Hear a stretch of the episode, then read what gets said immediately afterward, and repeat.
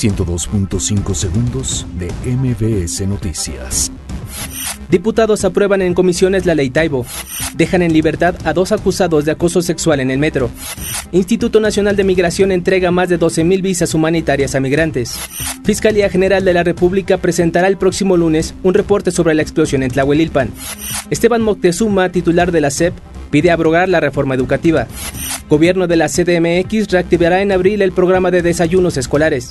Mike Pompeo pide a militares de Venezuela que dejen ingresar ayuda humanitaria. Jurado en el juicio del Chapo Guzmán pide dos semanas para revisar más testimonios. Recuperan un cuerpo del avión en el que viajaba el futbolista Emiliano Sala.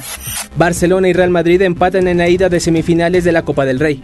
102.5 segundos de MBS Noticias.